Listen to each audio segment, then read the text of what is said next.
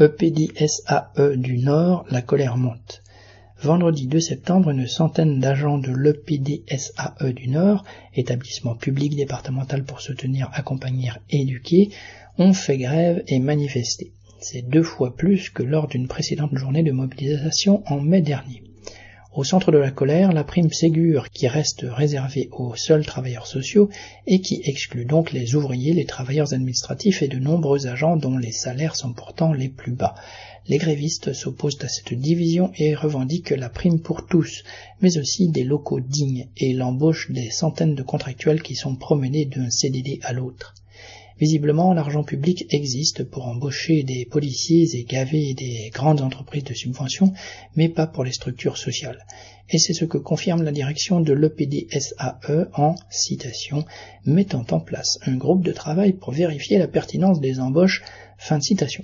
Même si elle brasse de l'air comme un ventilateur, les salariés ne sont pas dupes et discutent déjà de la suite du mouvement. Correspondant lutte ouvrière.